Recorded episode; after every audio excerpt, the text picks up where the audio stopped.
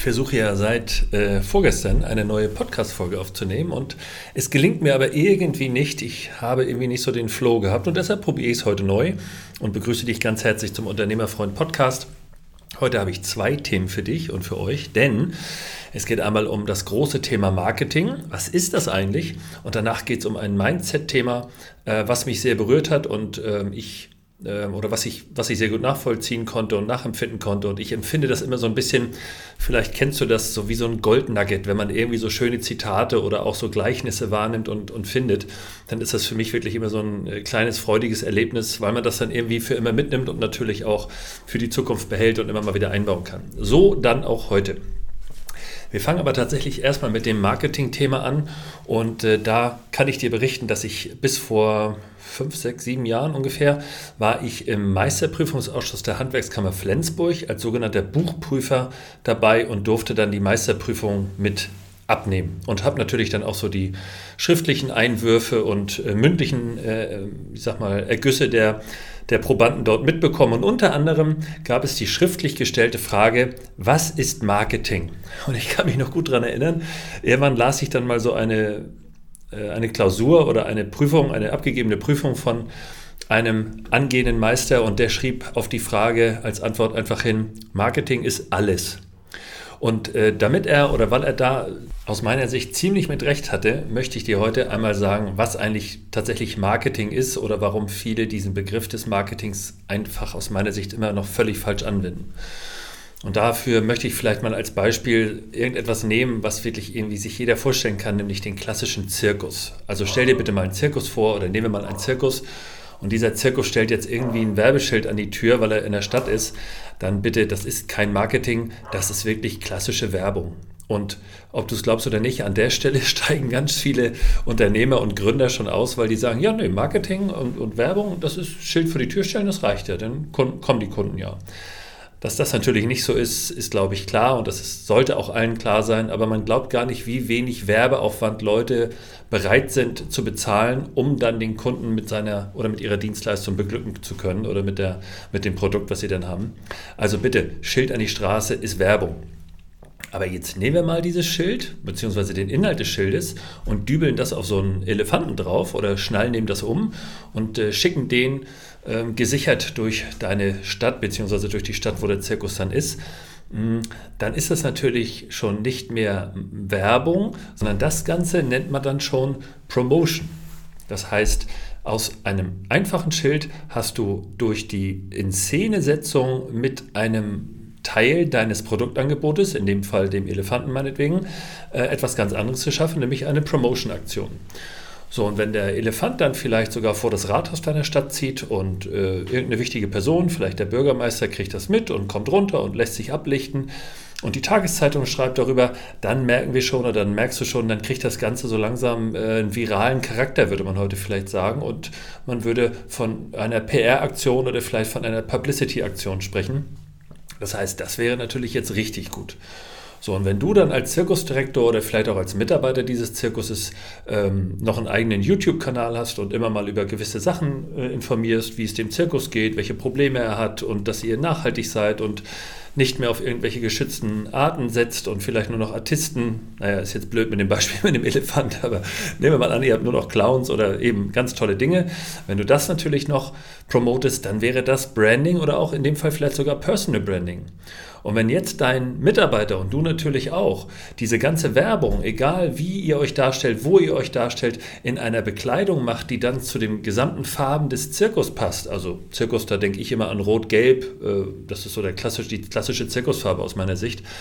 Ähm, aber das ist jetzt erstmal völlig egal. Aber wenn die Zirkusfarbe und die Bekleidung deiner Mitarbeiter und die des Zirkusdirektors und die auf dem Werbeschild zusammenpassen, dann haben wir schon richtiges Personal Branding und äh, haben auch richtig vor allem Corporate Design und vielleicht sogar ein gesamtes, eine gesamte Corporate Identity. Und all diese Fachbegriffe und alle diese Einzelteile, also aus dem Werbeschild, was wir dann auf dem Elefanten montiert haben, der dann zum Rathaus gelaufen ist, der dann einen Zeitungsbericht bekommen hat, der und so weiter und so weiter und so weiter, der dann in irgendeinem YouTube-Video genannt wurde und immer wieder aufgegriffen wurde. Das Ganze, liebe Leute, lieber Zuhörer, ist Marketing. Und von daher ist diese Antwort damals, die der Prüfling gegeben hat mit Marketing ist alles, absolut richtig. Denn ohne Marketing kannst du nicht in die Sichtbarkeit des Kunden kommen. In der Marketingsprache spricht man hier von Reichweite. Und ohne diese Sichtbarkeit und Reichweite wirst du kaum oder gar keine Kunden mit deinem Produkt befriedigen können. Und deshalb hat sich das dann sozusagen negativ erledigt. Und deshalb reicht es natürlich nicht aus, ein Schild an die Straße zu stellen oder sich eine Webseite zu klöppeln oder mal irgendwie eine Visitenkarte in der Zeitung äh, zu posten, sondern du musst wirklich die gesamte Klaviatur des Marketings, deiner Markenstrategie, der Markenbildung, ganz wichtig, spielen und beherrschen. So viel also zu dem ersten Thema von heute zum Thema Marketing. Und ich hoffe, dass du da für dich zwei, drei Erkenntnisse vielleicht mitnehmen konntest und vielleicht demnächst ein bisschen mehr in dieses Thema investierst oder dir ein paar Gedanken dazu machst. Das zweite Thema kommt aus dem Bereich Mindset, ist wie gesagt für mich so ein kleiner Goldnugget, weil ich sowas wirklich äh, liebe und total gerne in, in mein Mindset mit aufnehme.